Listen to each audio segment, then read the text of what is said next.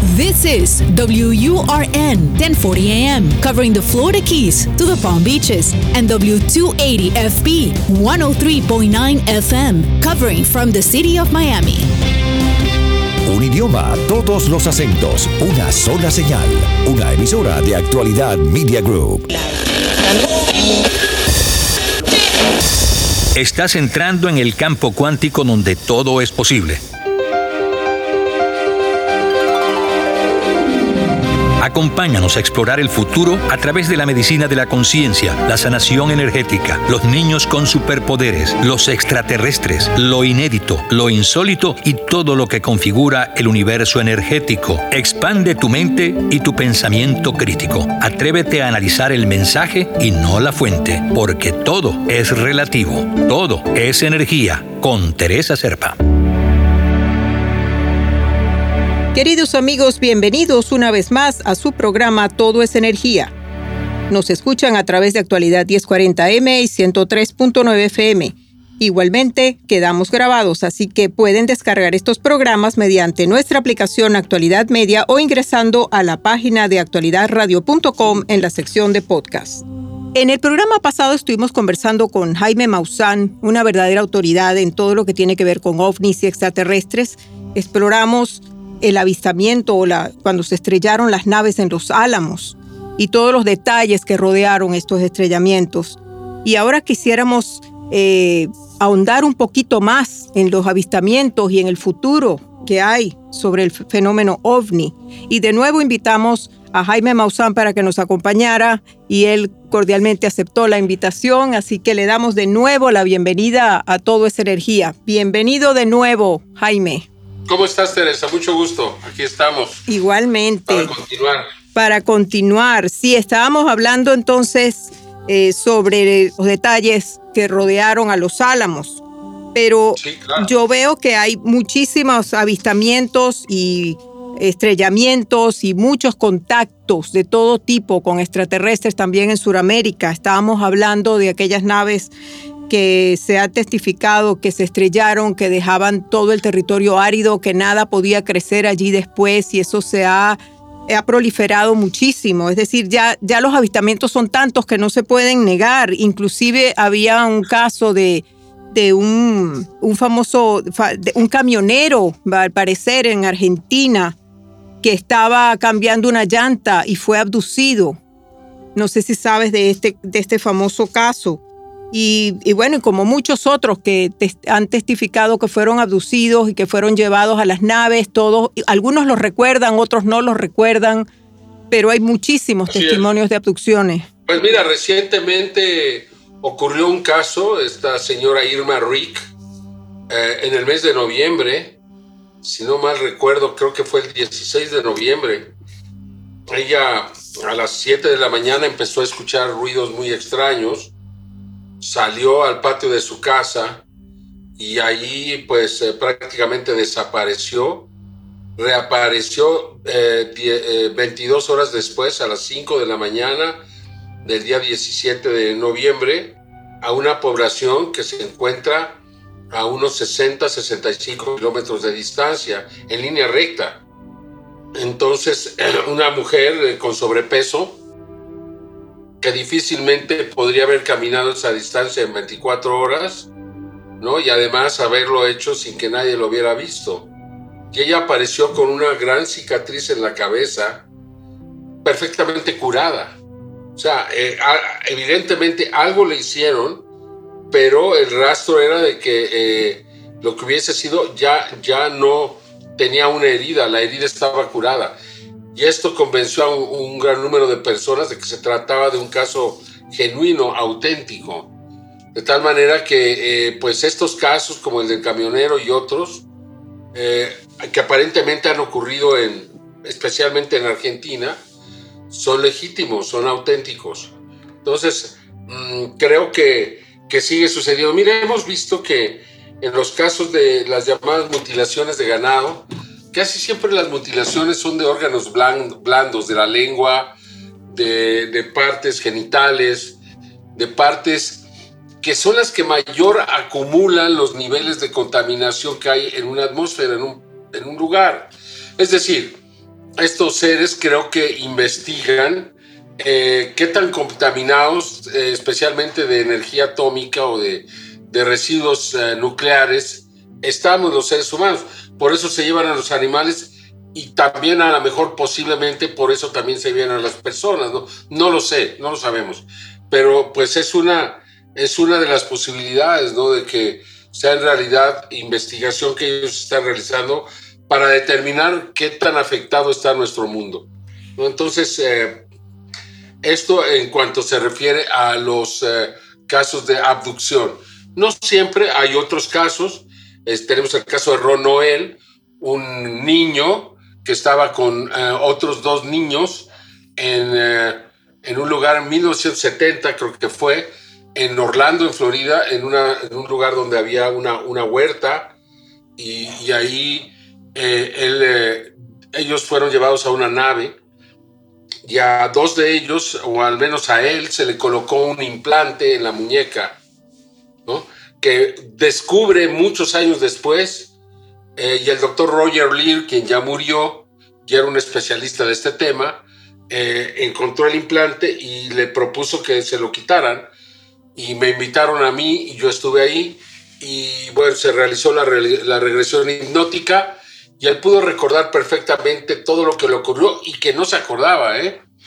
Entonces, este fue un caso muy interesante también, donde en ese caso le, colocaron un implante a esta persona, ¿no? Pero pues eh, puede ser cualquier cosa que se haga, o sea, análisis, extracción de órganos, eh, intervenciones quirúrgicas, o en este caso la colocación de un pequeño aparato que descubrimos, por cierto, que transmitía a una frecuencia muy, super, muy grande y que estaba transmitiendo directamente al espacio exterior.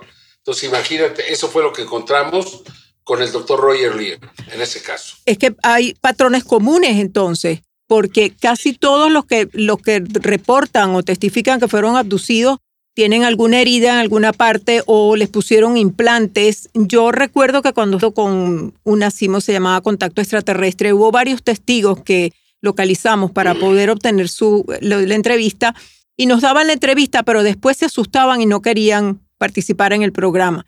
Y todos los patrones eran muy parecidos. Eran heridas, se hacen en el cuello, en la cabeza. Entonces habían implantes. Ellos manifestaban que cambiaban de, su, forma de ver las cosas, todo. Su, su, percepción de la realidad cambiaba después de, de aquella experiencia. Y algunos recordaban los detalles, otros no, tuvieron que hacerlo bajo hipnosis o con drogas a veces para inducirlo. Y, Pero los patrones eran muy parecidos. Estas personas estaban muy atemorizadas y no, y no querían pues que sus testimonios fueran presentados. Pero entonces estos extraterrestres lo que estaban es sencillamente estudiándonos, buscando información, como dices tú, el, nivel de radiación o ver cómo funciona nuestra mente o ver cómo nos comportamos. O sea, ya no nos podemos conformar con que solamente estaban atraídos por la bomba atómica o por ver nuestra capacidad bélica o quizás también, pero creo que también se están yendo hacia la parte de estudiarnos ya como, como seres, a ver qué somos capaces de hacer o hasta dónde podemos llegar. Así es. Yo creo que eh, pues ellos están tratando de determinar eh, hacia un futuro cuál sería la posibilidad de establecer una comunicación con nosotros, ¿no? O sea, yo, yo veo en muchos casos, por ejemplo, la intención de los llamados crop circles o ahora estas luces que le llaman crop circles in the sky, porque son luces que semejan los, eh, las figuras que aparecen en los campos de trigo, pero en el cielo.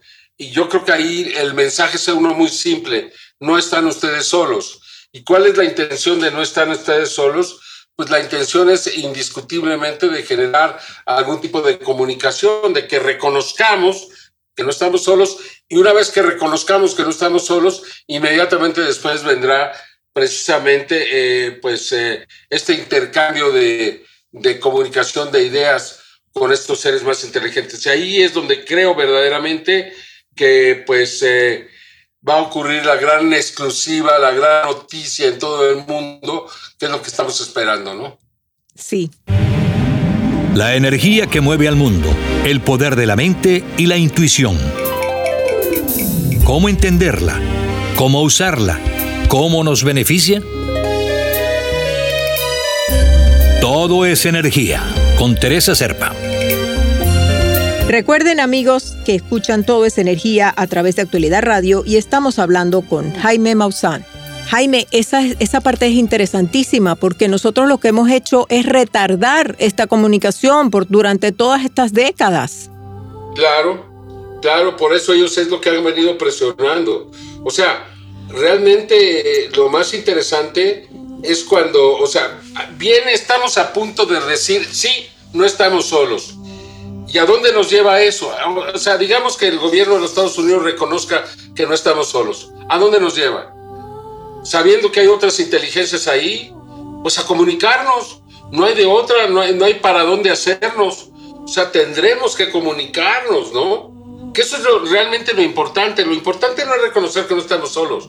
Lo importante es, y mira, en 1974, el 16 de noviembre, Frank Drake y Carl Sagan mandaron un mensaje cuando se inauguró el radiotelescopio de Arecibo hacia la constelación de Hércules, de Hércules al cúmulo de estrellas M13, 22.800 años luz de distancia. Y este mensaje, código binario electrónico que se mandó, tardaría en llegar o va a tardar en llegar 22.800 años y otros tanto en regresar después de que lo descifren y lo manden de regreso. Bueno, eso pensábamos, desde luego siempre con la mentalidad muy, muy humana, ¿no? Eh, sin embargo, llega el, el mensaje llega agosto del año 2001, es decir, que fue exactamente 27 años después.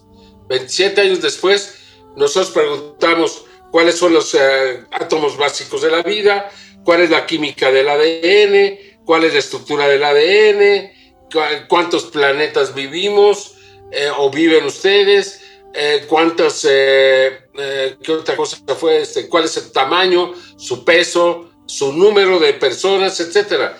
Y todo eso fue respondido perfectamente y apareció en una figura en los campos de trigo en Inglaterra. Pero sí hubo una respuesta. La única vez, vamos a intentar, vamos a mandar otro mensaje de la misma manera.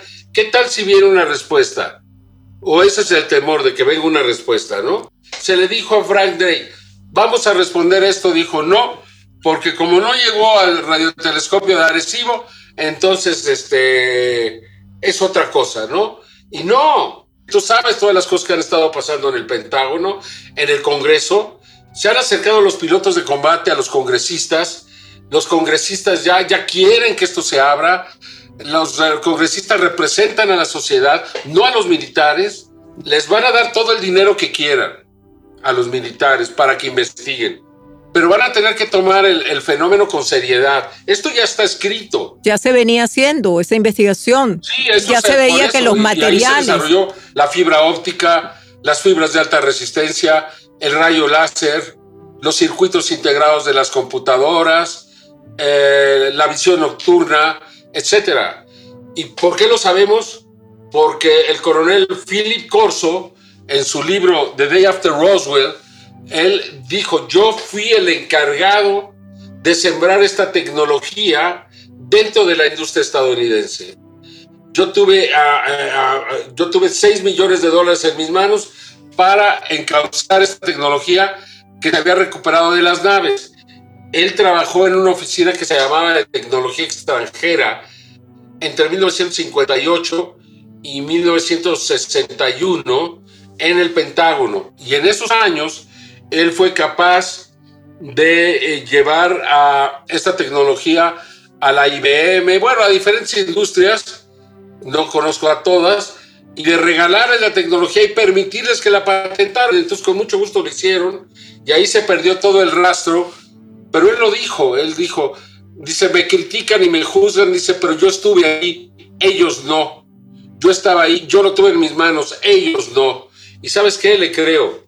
Le creo, creo que él realmente fue el encargado de desarrollar toda esta tecnología y que lo hicieron, eh, pues, industrias de los Estados Unidos y que se la dan primero a los militares, ¿no? Y luego ya de los militares llega al resto, ¿no? De la gente. Pero simplemente ver las computadoras, la, la revolución que estamos viviendo viene de las naves extraterrestres, ¿no? Y aún hay mucha más tecnología que nosotros no conocemos y que pudiéramos conocer si tan solo nos abrimos a comunicarnos. Y parece que estamos ya a un paso de poder hacer eso. Exactamente, ese es el punto. O sea, Primero la aceptación, aceptar que existe. Creo yo, Teresa, que la única oportunidad, el, ser humano está, estamos muy mal. Estamos contaminando, estamos cambiando el clima, estamos creciendo nuestra población a niveles insostenibles, estamos contaminando de plástico, de gases, estamos eh, desecando los lagos, los ríos, eh, estamos contaminando los océanos, los estamos calentando, estamos destruyendo los corales, etcétera, etcétera, etcétera. Mira, el 24 de junio de 1947, eh, Oppenheimer y, Einstein le mandan una carta a Harry Truman donde le dicen, ante la presencia de las integridades extraterrestres, ¿qué vamos a hacer? ¿Cómo les vamos a permitir derechos?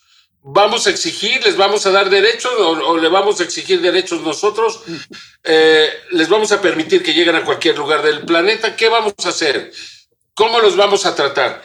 Y creo que esa carta, esto es una apreciación personal, le dio tanto temor a Harry Truman que dijo, no, esto no lo podemos abrir, vamos a mantenerlo cerrado, le dio mucho miedo. Yo estoy completamente de acuerdo eso fue Exactamente dos semanas antes de Roswell. Yo creo que fue muy determinante esa carta para decir, no estamos listos para darles derechos a estos seres y no estamos listos a adquirir obligaciones ante estos seres. Y no, estábamos listos ni siquiera para comunicarnos con ellos porque estaban a un nivel espiritual, por ponerle un nombre muy elevado. Para nada, pero yo creo, es mi concepto, que perdimos una oportunidad de oro en 1947, etcétera, para iniciar este proceso de comunicación. Aunque hubiera sido, híjole, hubiera sido en ese momento muy complicado y que hubiera generado una respuesta eh, desconocida de los seres humanos. Pero aún así, por más que hubiera pasado, hubiera sido menos malo que lo que estamos viendo ahora. Es muy probable. Yo creo que perdimos en este momento del desarrollo de la civilización humana hubiéramos nosotros aceptado iniciar este proceso de comunicación o lo hubiéramos establecido, eh, nuestra realidad sería totalmente distinta. Yo estoy totalmente de acuerdo contigo, Jaime, pero quizás en ese momento no estábamos preparados totalmente para absorber o para recibir todos los mensajes, la tecnología, no solo la tecnología. pero mira, te repito, por mí no, no estábamos, yo acepto que no estábamos preparados, pero después de pasar el caos, eh, hubiéramos seguido adelante y, entonces eh, creo que las cosas hubieran sido mucho mejor. A pesar de que hubiera, acepto que hubiera generado caos, caos. Pero a pesar del caos, el caos hubiera sido menos grave que el caos que estamos viviendo hoy. Creo que perdimos la oportunidad. Pero la tenemos ahora, Jaime. La tenemos ahora. Que a lo hasta estrellan sus naves a propósito Finalmente, los seres que vienen adentro, creo que son seres creados específicamente, los pequeños grises y todo esto, creo que son seres que han sido generados en laboratorio. Creo que los verdaderos no los conocemos. Pueden parecerse a nosotros o puede que no, no la verdad no lo sé. Pero yo creo que a veces hasta sacrifican seres con tal de que nosotros nos demos cuenta de que están aquí y que incluso permitirnos desarrollar la tecnología que ellos traen, ah, pues a recuperar parte de las naves, ¿no? Sí, estoy totalmente de acuerdo contigo, Jaime, y en este momento tenemos una oportunidad de oro y esta vez sí no la podemos perder, porque ya hemos llegado a un grado de caos tan grande como mencionaste, que necesitamos toda la ayuda que podamos recibir y quizás eso es lo que están sintiendo para... sobre todo la motivación, más allá de la ayuda, es que nos demos cuenta que somos parte de una comunidad cósmica, que, hay muchos seres, que esos seres posiblemente pasaron por un desarrollo similar al nuestro, ¿sí? Eh, que, pero finalmente lo superaron y fueron capaces de llegar hasta otros planetas. Ahí es donde estamos nosotros. Eh, estamos en una situación muy, muy complicada, sin duda alguna es muy complicada pero eh, de superarla y de nosotros poder eh, encontrar la armonía y la armonía con nuestro mundo, podríamos llegar a ser como ellos son. Y por eso creo que también la, presencia de ellos demuestra que es posible. Y pensar, ¿te, imaginas lo que sería eh, este desarrollo de la humanidad pensar en el paraíso, pensar en poder llegar a cualquier planeta y hacer lo que quieras, que el dinero deje de tener sentido, que lo más importante sea el conocimiento y, la experiencia y el vivir y el ser creativos. Entonces, o, prefieres lo que tenemos y, y, este mundo que se nos cae a pedazos, ¿no? Eso es lo que hay que preguntarnos cada uno de nosotros, qué es lo que realmente queremos. Porque el cambio viene, querámoslo o no lo queramos. Mira, el, eh, he venido siguiendo un caso que me parece que es el más importante de todos los casos que yo he investigado. Eh, todo empezó el 9 de diciembre del 2009 en el Kremlin, cuando un grupo de amigos que iban en un auto después de una fiesta, medio tomados, eh, pudieron observar una pirámide enorme, enorme sobre el Kremlin. Esta pirámide, y lo sabemos perfectamente porque hay dos videos, el primero tomado a las 5 de la mañana tiempo local, el segundo a las 8.15 de la mañana. Estuvo tres horas esta pirámide de 200, 300 metros de diámetro. Al mismo tiempo, se estaba lanzando desde el Mar Blanco un cohete, un misil Bulava, era un, misil que puede llevar hasta seis cabezas nucleares. Era una prueba. El misil falló y generó una espiral que tú la puedes buscar en internet, la espiral de Noruega, así se llama. Perfecta, una espiral hermosa de lado a lado del horizonte, que la vieron en muchos países y que fue hecha con el mismo cohete. Fue una señal. Luego, ¿por qué lo sabemos?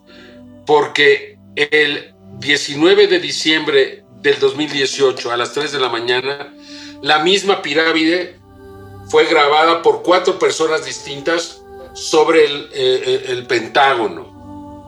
¿No? Y ahí están los videos, ahí está la investigación y no hay duda de la autenticidad, no hay, no hay duda. Entonces, eh, ese fue el segundo caso. ¿Y qué pasó? Pues el 18 de diciembre por la tarde eh, se firmó el, el, memorándum donde se creaba el US Space, US Space Combat Command, el Comando de Combate Espacial de los Estados Unidos. Me parece a mí que también fue una, una advertencia, una señal. No pueden utilizar el espacio exterior con fines bélicos. Lo mismo que se les dijo a los rusos, no puede, porque este cohete volaba, es un cohete que puede salir al espacio y luego penetrar y ir a un lugar en la Tierra y bombardear. Luego, esa fue la segunda vez. Luego viene, este, ah, descubrimos que también en el 2009, el 21 de diciembre, la misma nave fue grabada sobre el Reichstag en Alemania. El video es precioso. Se ve porque fue grabado en infrarrojo, en infrarrojo verde, esta imagen que sale verde y se puede ver a la pirámide dando vueltas sobre el Reichstag, el Congreso alemán. ese día estaban discutiendo ahí que Alemania se saliera de la guerra porque habían matado a muchos inocentes de un, en un accidente. ¿no? Y, es lo que pasó ahí, no, no, estamos muy seguros, a lo mejor es otra la razón, pero ahí se presentó. Luego tenemos el caso en este, el mismo objeto se presenta en China, no, primero Ah, muy cerca de la NASA, muy, cerca de la NASA. En octubre del 2019, una persona que va en la carretera logra captar dos fotografías donde claramente se ve este objeto impresionante, impresionante. Luego viene, eh, eh, se presenta en junio, de, el, 21 de junio del 2020, eh, sobre el distrito financiero de Shanghai. Fíjate nada más, tres de los grandes centros de por cuatro de los grandes centros de poder del mundo, ¿no? Eh, y ahora, además de la NASA, y ahora este, se acaba de volver, fíjate que ayer me mandaron un video de, la, de Bavaria, de Alemania, donde nuevamente se grabó esta pirámide y donde no solamente se ve bastante clara, también grabada en infrarrojo, sino también se ve cómo se va, entonces todavía no sabemos por qué se presentó en Alemania, pero yo creo que es una verdadera advertencia que nos han estado haciendo, una advertencia que implica que no podemos utilizar el espacio con fines bélicos y si lo hacemos nos vamos a tener a las consecuencias. Pues yo estoy encantadísima de haber conversado contigo hoy, Jaime, porque veo que vamos por buen camino. Si ya se está abriendo la comunicación, pues... Va a ser un año diferente en ese aspecto, en ese aspecto, porque se viene el Omicron, se vienen muchos problemas, se viene la hambruna de Afganistán, que es una cosa verdaderamente espantosa que está pasando.